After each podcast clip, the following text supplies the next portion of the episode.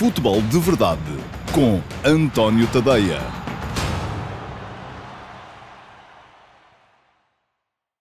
Olá, muito bom dia a todos, sejam bem-vindos ao uh, QA de sábado, dia 27 de fevereiro de 2021. Vai ser dia de clássico de Porto Sporting, mais logo à noite. Um jogo que pode começar a decidir o uh, campeonato, caso o Sporting consiga um bom resultado no Dragão. Com certeza ficará muito mais perto de poder interromper o seu jejum de títulos, que já data de 2002. Uh, eh, foi quando o Sporting conseguiu ser campeão nacional pela última vez. Ora bem, logo vamos ter Porto Sporting, então, para ver ver. Um, aqui no QA temos algumas perguntas relacionadas com esse jogo, mas teremos também perguntas uh, que versam aquilo que tem sido a época do Benfica. É incontornável e há muitos de vocês que também uh, perguntam constantemente uh, sobre a época do Benfica. Já sabem, o QA vai para o ar sempre ao sábado, ao meio-dia e meia, um, nas minhas, um, há link nas minhas redes sociais. O QA fica apenas disponível de forma integral no meu site, antoniotadeia.com e no meu canal de Dailymotion. Ah, mas ah, haverá uma highlights, haverá um best-of um, colocado nas, ah, no meu Instagram e também haverá links, com certeza, no meu Twitter e no meu Facebook para poderem aceder ao Q&A e ver se as vossas perguntas, que não foram respondidas durante as emissões do Futebol de Verdade desta semana, e esta semana foi de 22 a 26 de Fevereiro, se estão ou não a ser respondidas no Q&A de hoje, sábado, dia 27, eu estou a gravar, como sabem, na sexta-feira, dia 26, porque é sempre assim que faço. Ora bem, vamos então às perguntas para hoje e eh, começo logo com uma pergunta dupla. Uma pergunta que eh, dois de vocês fizeram uma pergunta mais ou menos semelhante e eu optei por associar de forma a poder responder aos dois de uma só vez. Pergunta-me o Miguel Capitão. Olá, Miguel, bom dia, obrigado pela sua pergunta. Passará a crise do Benfica por uma questão de liderança dentro das quatro linhas? Rubem Dias saiu e, apesar da idade, tinha esse perfil com a sua saída e a entrada de muitos jogadores, nenhum deles parece ter capacidade para reunir as tropas, considera o Miguel Capitão. E no mesmo sentido, pergunta-me o André Palma. Olá, André, bom dia, obrigado pela sua pergunta também. Não considera que um dos problemas do Benfica neste momento poderá ser uma questão de liderança? Tenho algumas dúvidas de que existam alguns, de que não existam alguns conflitos no que a liderança diz respeito entre Vieira, Rui Costa, Luizão e Jesus. Ora bem, são questões diferentes, mas todas elas uh, acabam por encarnar no mesmo aspecto, que é o aspecto da liderança. O uh, Miguel centra-se mais na liderança dentro do campo, uh, enquanto do outro lado o André se centra mais na liderança fora do campo. Ora, estão ligadas, não é? Eu uh, não sou capaz, naturalmente, de lhe dizer que dentro do plantel do Benfica ou dentro dos jogadores não há quem consiga liderar a equipa em campo. Olha-se para aquilo uh, que é a equipa e, de facto, podemos considerar que a saída do Rubem Dias uh, terá sido um problema, embora eu não visse o Rubem Dias com perfil uh, ainda de líder dentro do campo, ainda era demasiado novo para isso. Se calhar havia mais, vejo mais isso relacionado, por exemplo, com a lesão do André Almeida que era um jogador que dentro do campo uh, poderia ser um, uh, um líder. O facto do Pizzi ser capitão da equipa, mas não ser um jogador pelo menos é essa a ideia que tenho em termos de personalidade, não ser alguém que goste de impor as suas ideias aos outros, é um jogador mais boa onda, mais, uh, uh, se calhar, mais bom companheiro do que líder e um líder férreo. Um, e de facto podemos olhar para aquele plantel e achar que não há ali alguém que seja capaz de impor essa, esse tipo de liderança. Samaris também poderia ser eventualmente um candidato, mas é um jogador que está quase sempre fora das quatro linhas, portanto Admito que possa haver aí, eh, de facto, um ligeiro problema eh, quanto à liderança dentro do campo. Já tenho mais dúvidas eh, quando me fala o André nos conflitos de liderança cá fora. Eu não digo que não existam. Até acho muito provável que existam, se quer que lhe diga. que de facto Vieira quererá uma coisa, Uh, Rui, o que é que quer Vieira? Vieira quer que a sua ideia, e a sua ideia foi recuperar Jorge Jesus, vá avante. Mas depois sente, e Vieira sempre foi assim, sente que tem que se imiscuir, uh, e quando não, se quando não acaba por não se imiscuir, acaba por colocar alguém uh, que ele sinta que pode representar a sua forma de ver. E é um bocado nesse sentido que aparece o Luizão cada vez mais perto de Jorge Jesus e cada vez mais perto da equipa. É uma espécie de extensão, é, pelo menos é assim que eu o vejo, uma espécie de extensão do presidente junto do plantel. Depois, Rui Costa é alguém que terá, tem e terá sempre uma agenda uh, ligeiramente à parte. Porquê? Porque Rui Costa vive ali na expectativa de poder vir a ser, é essa a ideia que eu tenho, pelo menos, uh, presidente do Benfica. E, portanto, uh, sendo solidário com Vieira, que sempre foi publicamente, pelo menos, solidário com o presidente, um, eu creio que o Rui sentirá sempre ali um bocado aquela ideia, e atenção, isto é a minha leitura, não quer dizer que seja absolutamente isso que se passa lá dentro, é a maneira como eu vejo as coisas. Um, creio que o Rui sentirá sempre um bocado que não pode enterrar-se a ele pelas ideias dos outros, porque terá ideias ligeiramente diferentes daquelas que tem uh, o líder. E, portanto, uh, poderá não passar aí. Agora, aquilo que eu sinto, e quando disse que não subscrevia esta ideia do André Palma, é que dentro do balneário quem manda é o Jorge Jesus, ponto. Porque não vejo o Jorge Jesus a permitir que alguém manda ali dentro a não ser ele. E, portanto, não creio que isto, mesmo que existam estes um, estas questões de liderança entre Luís Filipe Vieira, Rui Costa, Luizão e o treinador, não creio que elas tenham assim tanto reflexo na forma como a equipa uh, se comporta, porque creio que dentro do campo uh, ou no balneário um, é o treinador quem, quem acaba por fazer valer as suas ideias. Bom, segunda pergunta para hoje, porque estas duas foram pergunta única vai para o António Jorge Campelo. Olá, António Jorge, muito bom dia, obrigado pela sua pergunta também. Pergunta-me o António Jorge, para além dos evidentes erros e dificuldades na finalização, não lhe parece que o Benfica tem uma deficiência na qualidade de passe absolutamente assustadora? Olha, António, eu não diria assustadora. Uh, eu acho é que esta equipa do Benfica está construída de forma, o plantel está construído de uma forma uh, que não é coerente. Uh, porquê? E isto nota-se muito, por exemplo, na zona de meio campo. O Benfica tem na zona do meio campo um médio que privilegia a posse. E aqui, atenção, vamos olhar para os jogadores e não vamos achar que eles de repente são maus. Eu já, aliás, fui bastante até gozado por alguns de vocês quando disse aqui, ou escrevi aqui há tempos que os jogadores são bons. Eu acho que são. Não se chega àquele nível se não se for bom. Esta é a minha ideia. Não dá. Não dá para chegar lá e mascarar. Agora, um bom jogador pode ter determinadas valências e não ter outras. Por exemplo, Weigl é um jogador muito forte na gestão da posse. Mal comparado, porque é um jogador até morfologicamente diferente, tem numa equipa o mesmo efeito que tinha, por exemplo, há uns anos o João Moutinho no Futebol Clube Porto, ou antes disso no Sporting.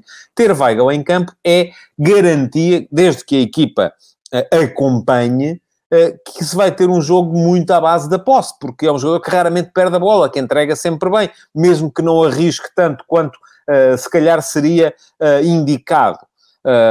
Mas depois isto levaria a quê? Que o Benfica construísse uma equipa com base na posse? Não, porque depois aquilo que acontece é que os outros médios são todos médios de risco máximo. Pizzi é um jogador que arrisca muito a posse. Tarapto é um jogador que arrisca ainda mais a posse, porque é um jogador que, desde muito trás, enfim, isso tem, isto faz o quê? Faz de Pizzi e Tarapto maus jogadores? Não. São jogadores com uma ideia de jogo diferente.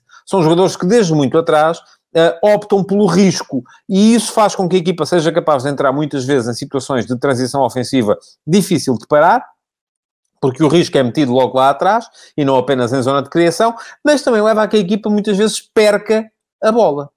E se a equipa perde a bola ainda naquela segunda fase de construção, muito atrás, o que é que vem à vista em Weigl? Não é a sua capacidade para gerir a posse, é a sua incapacidade para trabalhar do ponto, sem bola, que é o ponto fraco do uh, Julian Weigl. Julian Weigl é um jogador muito melhor com bola, um médio muito melhor com bola do que sem ela.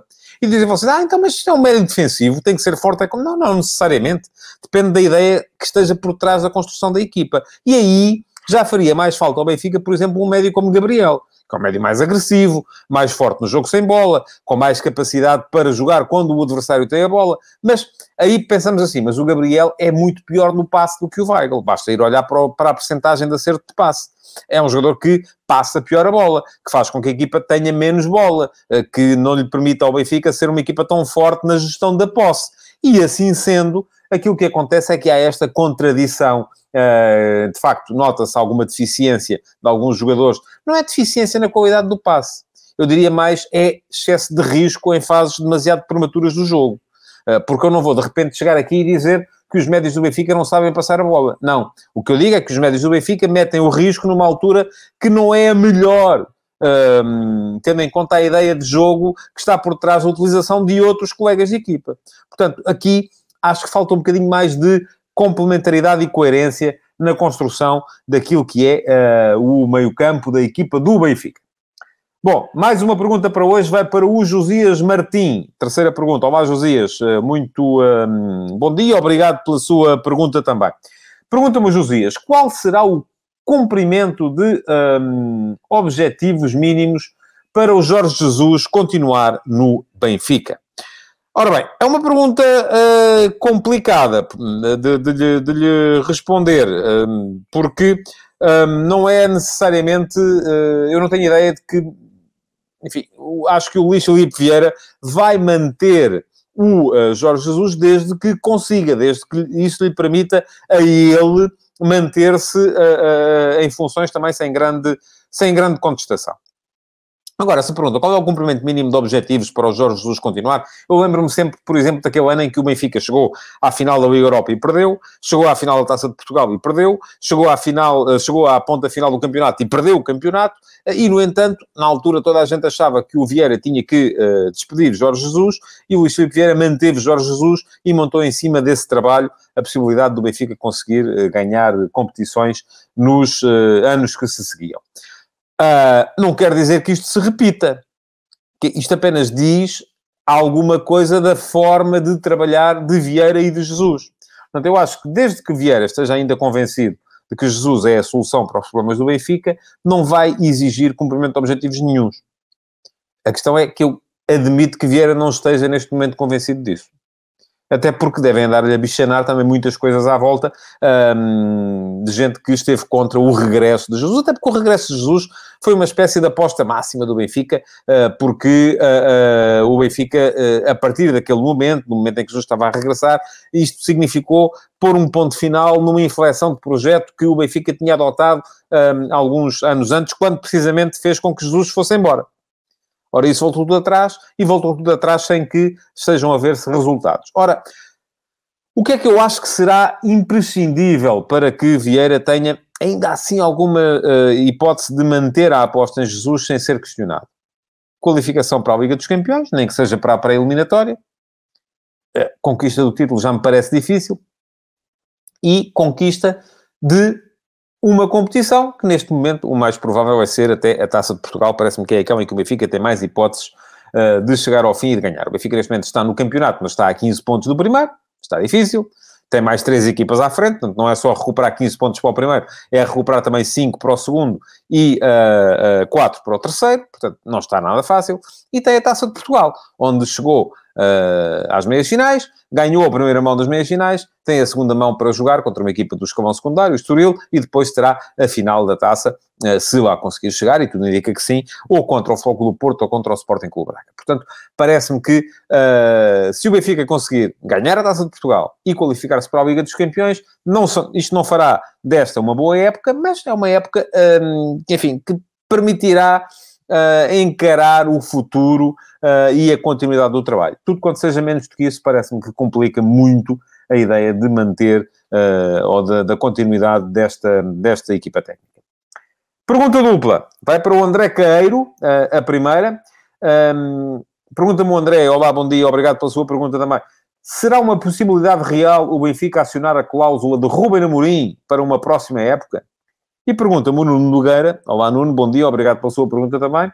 Acha que o Vieira era homem de ir buscar o Amorim ao Sporting ainda esta época para salvar a sua pele? Oh, oh Nuno e André, vamos lá ver. Há, há aqui duas coisas. A primeira é, há uma cláusula de rescisão. Isto é, se o Ruben Amorim quiser sair do Sporting, seja neste momento ou no final da época, não sei se a cláusula uh, só é acionável no final da época ou se é acionável em qualquer altura, quem quiser paga 20 milhões e ele vai. Mas depois há uma segunda questão, que é, ele tem de querer. E eu acho que o Ruben Amorim, que já confessou até uh, antes de entrar no Sporting, e toda a gente sabe que o coração dele é vermelho, ele é benfiquista, uh, mas isto é também um bocadinho para vocês perceberem que o Jesus também é Sportingista e está no Benfica, não é? Um, é para vocês também perceberem um bocadinho que essa questão do coração aqui é o que interessa menos. Uh, quando Jorge Jesus, por exemplo, depois de ser demitido, ou depois de perceber, não foi demitido, percebeu que o Benfica não lhe ia renovar o contrato, aceitou o convite de Bruno de Carvalho para ir para o Sporting. Bruno de Carvalho, dessa forma, uh, conseguiu iludir toda a questão que estava à volta da admissão de Marco Silva, e os adeptos do Sporting gostavam do Marco Silva, e a única forma que Bruno Carvalho teve de sair da admissão de Marco Silva uh, por cima foi contratar Jesus ao Benfica, porque era o treinador campeão, uh, e era uma, uma facada no rival, e os adeptos do Sporting gostaram disso. Uh, da parte de Jesus, havia aqui duas coisas. Por um lado, o facto de poder ir treinar o clube do coração. Três coisas poder treinar o clube do coração. É aquela que eu valorizo menos, embora ele tenha metido nisso a questão do pai, que ainda era vivo nessa altura, e o pai era uh, sportinguista, e, portanto, uh, quereria ver o filho no Sporting. É que eu valorizo menos, ainda assim. Depois, conseguir aquilo que ninguém conseguia há muito tempo. Isso era muito importante para o ego de Jorge Jesus, que era ser campeão pelo Sporting. Acabou por não conseguir. Passou por lá e não conseguiu. E, por fim, outra questão fundamental, que era, no Benfica não queriam que ele lá ficasse. Ora, se colocarmos isto ao Ruben, no cenário Ruben Amorim, nenhuma dessas condições se coloca. Primeiro, ou melhor, coloca-se a questão da, da, da, cor clubística. O Ruben Amorim é benfiquista, portanto, poderia gostar de voltar de ir ao, treinar o Benfica. Admito que sim, mas continua a ser aquela que eu valorizo menos. Segunda questão conseguir aquilo que ninguém conseguia. O Benfica tem sido campeão. Foi campeão com o Rio Vitória, foi campeão com Bruno Lage, foi campeão com uh, uh, Jorge Jesus. Uh, portanto, é, é, um Benfica que tem sido campeão, ainda assim, com alguma regularidade, com três treinadores diferentes, um, e nem o Ruben Amorim parece que tenha o ego do Jorge Jesus, aquela coisa de precisar de... E se tiver, se conseguir ser campeão no Sporting, um, será um feito muito maior do que ser campeão no Benfica, porque é algo que ninguém faz há 20 anos, enquanto no Benfica tem havido quem o consiga. E depois, por outro lado, há a questão terceira, que é uh, uh, também valorizável do meu ponto de vista, o Jorge Jesus, quando saiu do Benfica para o Sporting, o Benfica não queria que ele ficasse, e o Ruben Amorim, uh, sobretudo se for campeão este ano com o Sporting, o Sporting quererá com certeza que ele continue. Uh, portanto, também não se coloca essa questão. Aquilo que me parece é que o Benfica até pode estar interessado em acionar a cláusula de rescisão do Ruben Amorim, e não tem nenhuma indicação nesse, nesse sentido. Um, mas duvido que o Ruben Amorim esteja interessado em que essa cláusula seja acionada. E se ele não quiser, a coisa não se faz. Por várias razões. Uma das quais, até, além de todas aquelas que eu já disse, é o facto de, se o Ruben Amorim uh, conseguir ser campeão pelo Sporting, com certeza vai ter outras possibilidades. Um, e se quiser sair do Sporting, e não é líquido que o queira fazer no imediato, nem me parece que seja, se calhar, muito inteligente, até porque um, a continuar o, o trajeto uh, ascensional que tem protagonizado, ele pode chegar muito mais alto daqui por dois anos do que este ano. Um, mas, uh, e isso continuar o trajeto, naturalmente, aí só tem que ter confiança nele próprio, uh, mas parece-me que não, não será, muito provavelmente, aquilo que mais apetecerá ao Rubem Amorim no final desta época, é sair do Sporting para ir para o Benfica. Portanto, parece-me que está respondida a vossa pergunta. Mais uma pergunta para hoje, é a quinta, vai para o Alexandre Fernandes. Olá, Alexandre, bom dia, obrigado pela sua pergunta também. Pergunta-me Alexandre, como é que o Soares Dias faz um jogo com meia dúzia de faltas e em Portugal, e ele está a falar do jogo da Liga dos Campeões que o Soares Dias apitou, e em Portugal faz o contrário. É verdade que na Premier, na Premier League há arbitragens muito fracas, mas o futebol flui. Oh, Sandro, eu acho que já tenho vindo a explicar isto repetidamente nas emissões regulares do Futebol de Verdade, mas vou-lhe deixar aqui a resposta e aproveito para lhe agradecer a, uh, a, a pergunta também. A questão é que quando se apita jogos da Liga dos Campeões uh, entre equipas estrangeiras, uh, os árbitros portugueses, que não são maus, aquilo que sentem é que não vão ter a espada de Damocles constantemente pendurada em cima da cabeça, que são os programas de comentário de arbitragem uh, que passam a semana toda a seguir a um jogo, a dissecar os frames e a dizer se foi falta, se não foi falta, se foi fora de jogo, se não foi fora de jogo, se teve intensidade, se não teve intensidade, e por isso mesmo aquilo que me parece é que, na esmagadora maioria das ocasiões, os árbitros em Portugal se defendem e apitam uh, faltas que em condições normais não apitariam, precisamente para não terem que ser sujeitos a isso. Porque imaginem que a seguir uma faltinha a meio campo acaba por aparecer um lance que dá gol, ou que dá penalti, ou que dá seja o que for, e aí se o árbitro cortar, cortou, está cortado, não acontece nada. Quando muito vai discutir-se se ele marcou muitas faltas, poucas faltas, mas são faltas a meio campo, não estão uh, ali para. Uh, uh, ninguém, ninguém os vai chatear muito por causa disso, pelo menos em termos públicos. Um, se deixam seguir e depois a coisa dá gol ou se dá penalti, aí vai ser uma chatice, um aborrecimento. Portanto, eh, eu acho que os árbitros em Portugal se defendem muito, culpa deles, porque não têm que se defender tanto, têm que ser um bocadinho mais corajosos, uh, mas também culpa do ambiente uh, cáustico que se criou à volta da arbitragem em Portugal. E isso é muito mau para o desenvolvimento do futebol em Portugal. Mais uma pergunta para hoje, e esta veio do, do, do futebol de verdade de ontem. Eu tinha prometido ao Diogo Garcia que lhe responderia no QA, e é isso que vou fazer. Obrigado, Diogo, pela sua pergunta. Um, está em Bruxelas, o Diogo, olá para Bruxelas, e pergunta-me o Diogo, na minha opinião, a recente mudança dos direitos televisivos será suficiente para o aumento da competitividade da Liga Portuguesa? Oh, Diogo, aqui a questão é que isto, como dizia o outro, também é uma é chamada faca de dois legumes, uh, ou de dois gumes, dita em português uh, correto. Um, vamos lá ver. Eu acho, eu sou e sempre fui, e já sou há duas décadas pelo menos, a favor, e foi quando se começou a falar do tema, a favor da centralização dos direitos televisivos e de uma distribuição mais equitativa das receitas que vêm da, da, da, televisão entre os clubes que jogam o campeonato. Porque não é possível queremos ter uma liga competitiva quando há uma diferença tão grande entre a receita de uns e a receita de outros. Assim, é normal que aqueles que recebem menos tenham muito menos argumentos e, por isso mesmo, a liga perca em competitividade. Agora, também é preciso termos aqui outra questão, em, em linha de conta. É que eu acho que, neste momento, não vai haver mais dinheiro para televisão e futebol. Se nós formos a ver, em Portugal, os, os, uh, os consumidores de futebol na TV já pagam, quem quiser ver tudo, já paga Sport TV, já paga Eleven Sports e já paga BTV.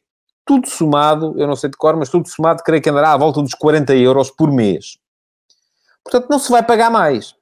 Esqueçam lá isso. Aliás, muito provavelmente, se houver centralização das duas uma, ou quando houver centralização, parece que ela já está prometida para daqui a seis anos ou sete, portanto ainda temos muito tempo para pensar no tema, mas aquilo que vai acontecer é que, das duas uma, ou se divide os jogos pelos operadores, e aí o português vai ter que continuar a pagar o mesmo, ou se concentram os jogos num dos operadores, hum, mas dificilmente esse operador terá condições para cobrar aquilo que cobram os três neste momento em conjunto. Portanto, conclusão evidente é que o bolo global, que vai ser para dividir por todos, não vai crescer. Na, quanto muito até pode diminuir. Portanto, vamos imaginar que se nós temos mil para distribuir uh, e distribuímos da forma não equitativa como é distribuído neste momento, em que há uns que recebem uh, ah, 300, que, há três que recebem 300 e depois os outros 15 eh, recebem eh, os, os 100 que sobram. E se nós, de repente, pegarmos nesses mil ou em menos e quisermos dividir de forma mais igualitária entre todos, os que agora recebem, dividem 100, passam a receber mais, mas os que recebem 300 passam a receber menos. Portanto, se calhar vamos ter uma liga mais competitiva do ponto de vista interno, mas necessariamente vamos diminuir a competitividade das nossas equipas no plano externo, porque aqueles que andam lá a jogar lá fora vão passar a receber menos e, portanto, vão ter menos receita, menos capacidade. Agora, aqui, isto é no, no curto prazo. Porquê é que eu sou favorável a isto? Porque acho que no médio prazo, uma liga mais competitiva do ponto de vista interno fará com que as equipas sejam também elas mais competitivas quando forem jogar lá fora. Mas vai levar tempo. Portanto, eu acho que ainda vamos perder um bocadinho antes de começarmos a ganhar. Mais uma pergunta para hoje para o Paulo Neves. Olá, Paulo, bom dia, obrigado pela sua pergunta também. Acredita que os treinadores optaram esta época por provas face à concentração de jogos e de Covid, ou seja, optaram pela eliminação numas provas para concentrar tudo noutras? Paulo, eu acho que não. Muito honestamente, acho que não.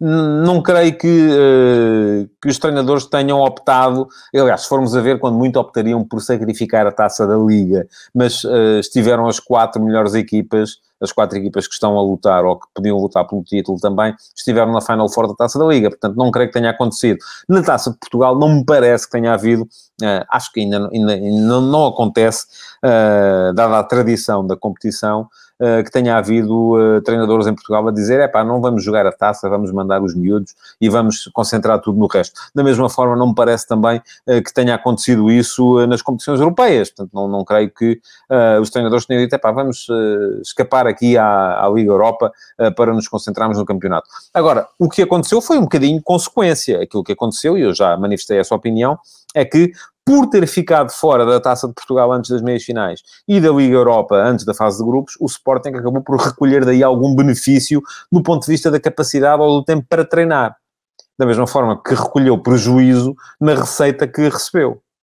Uh, portanto, isto aqui acaba por ser jogar com tudo, não é? Porque eu, eu não sou daqueles que chega aqui e diz, ah, o Sporting só está à frente porque não jogou na Europa. Porque senão também teria de dizer, ah, o Benfica e o Porto nos anos anteriores só estão à frente porque receberam milhões da Liga dos Campeões.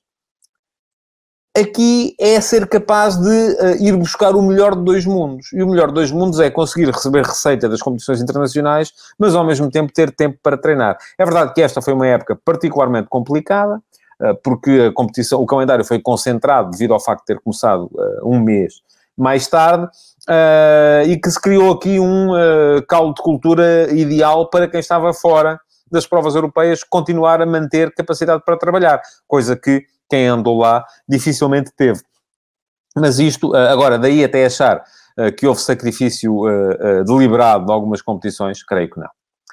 Mais uma pergunta para hoje e é dupla, mais uma. Hoje temos três perguntas duplas, Ana Pergunta-me o Alcides Correia o que eu acho do gol de regressar à Alvalade. E pergunta-me o Pedro Miguel Ferreira. Ryan Gold mostrou uh, ontem, isto foi depois do Farense Benfica, que é o jogador ideal para fazer o trabalho que o Otávio faz no Porto. Ocupa bem o espaço interior e vem da ala. Cresceu imenso. Um, isso é mais uma opinião do que uma pergunta, mas pronto, eu vou uh, interpretá-la como uma pergunta. E eu acho que o Ryan Gold tem sido uh, uh, indiscutivelmente um dos bons jogadores deste campeonato. tem estado a grande nível no Farense. Eu vejo-o encaixar bem num dos três da frente no Sporting Clube Braga num dos três da frente do Sporting, caso o Sporting fique, como eu creio que vai ficar, no final da época, sem o Pedro Gonçalves.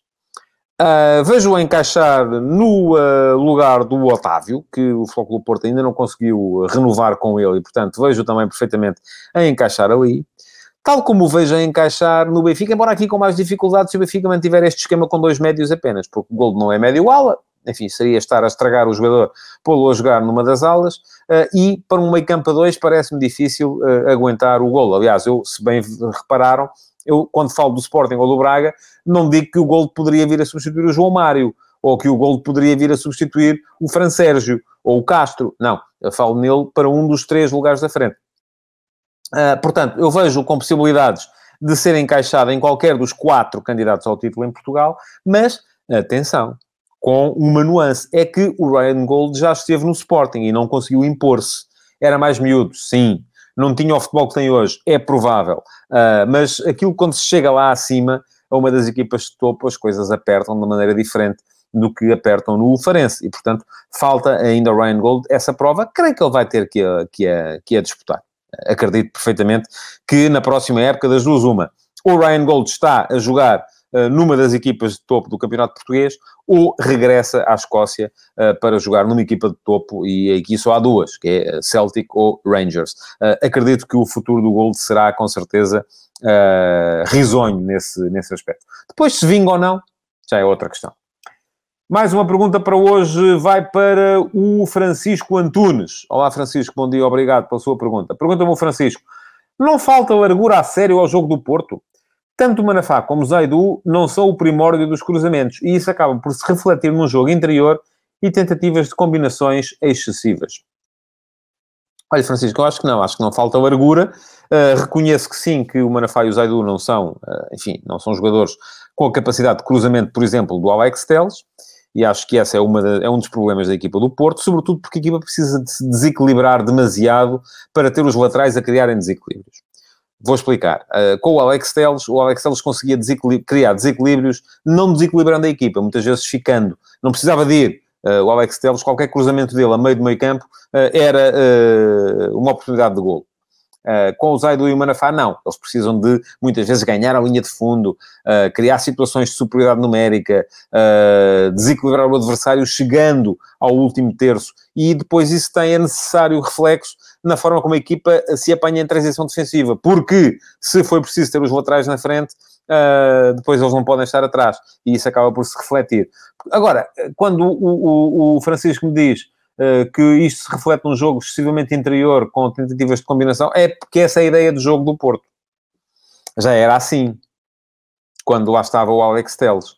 Uh, porquê? Porque hoje em dia joga-se cada vez mais por dentro. A tentativa de ligar o jogo por dentro, de criar uh, desequilíbrios no, uh, dentro do bloco do adversário, com o chamado jogador que vem em desmarcações de apoio para o espaço entre linhas, é cada vez mais uma ideia recorrente no futebol, desde Uh, eu diria desde que Guardiola montou o seu Barcelona. Parece-me que essa foi, uh, foi aí que a coisa uh, começou verdadeiramente ao mais alto nível no futebol internacional.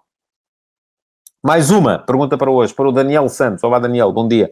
Obrigado pela sua pergunta. E pergunta-me o Daniel, Marega claramente em baixo de forma, ser fisicamente disponível já não é suficiente. Poderá Ivan Nilsson acrescentar algo ao jogo? Olha, Daniel, eu acho que sim, acho que pode sempre acrescentar algo. Eu acho que hum, o Porto, neste momento, está uh, entre duas realidades. Uma das realidades é manter a aposta naquilo que é a sua identidade. E a identidade do Porto passa muito pela disponibilidade física de Marega, a capacidade que ele tem uh, para uh, buscar a profundidade e o espaço entre central e lateral, embora depois tenha que se levar com a forma como ele define, que nem sempre é a melhor, eh, porque não é um jogador tecnicamente sobredotado. Uh, daí, e, e, está entre isso o Porto ou ir à procura de coisas novas. Parece-me que um jogo da responsabilidade do, do, deste Porto Sporting é um mau dia para ir à procura de coisas novas. Uh, eu acho que as coisas novas primeiro consolidam-se, mas vai-se buscá-las em jogos uh, não tão complicados e não tão decisivos um, querer experimentar uma coisa totalmente nova num jogo do qual depende o futuro da equipa, uh, a mim parece-me arriscado. E não estou com isto a dizer que o Sérgio Conceição não pudesse tê-lo feito uh, antes. Uh, a verdade é que não fez. E se veio até aqui com a Marega, não creio que seja agora. Uh, isso seria uh, achar que o Sérgio é um treinador de fezadas. E eu acho que ele não é um treinador de fezadas. Acho que é um treinador de processos consolidados. Portanto, acredito que vamos ter um Porto uh, a manter a sua identidade, e a identidade do Porto passa muito por estas movimentações do Marega, pela pressão do Taremi, pelas trocas posicionais entre os homens da frente e o terceiro médio, que será com certeza o Otávio, uh, e portanto isso vai uh, ser com certeza essa o, o, o DNA do Porto neste jogo decisivo contra o Sporting. Última pergunta para hoje tem a ver com aquilo que o, que o, o clássico de mais logo pode vir a significar. Pergunta-me o André Maio. Se o Porto ganhar categoricamente, acha que o Sporting pode vacilar? Sete pontos, duas derrotas e um empate já não chega.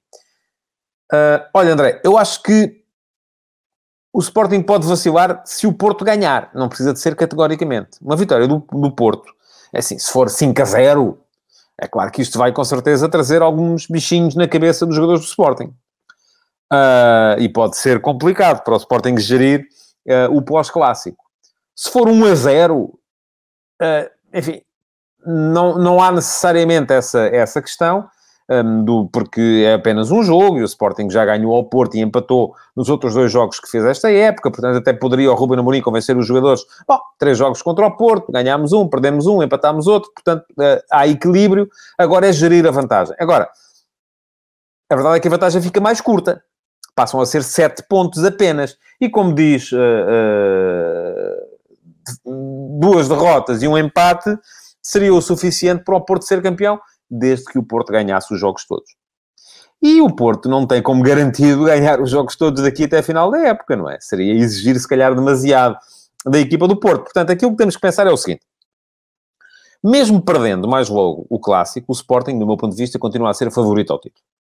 Vai depender muito uh, o futuro do campeonato daquilo que a equipa do Sporting, a forma como a equipa do Sporting encarar o jogo. Quer o ganhe, quer o perca. Se o ganhar, tem que encarar o resto do campeonato uh, com espírito de uh, comprometimento. Porque se começar a facilitar achando que está ganho, pode dar-se mal. Se o perder, tem que encarar o resto do campeonato uh, com confiança. Porque mesmo perdendo, continua a ter 7 pontos de avanço e isso permite-lhe, por exemplo, perder na Luz, perder em Braga e ganhando os outros jogos, ser na mesma campeão, mesmo que o Porto ganhe os jogos todos. portanto, eu acho que vai depender muito da forma como o Sporting encarar o resto do campeonato depois do jogo de logo. Agora, isto não quer dizer que o jogo de logo não seja fundamental. É claro que é. É claro que é. E é claro que há sempre o risco de, perante o resultado de logo, a equipa do Sporting, que é uma equipa que não está uh, habituada a estar neste tipo de discussões, vir a vacilar. Ou vir a uh, achar que já está feito. e tanto uma como a outra situação podem ser muito perigosas para aquilo que é o futuro do Sporting na competição.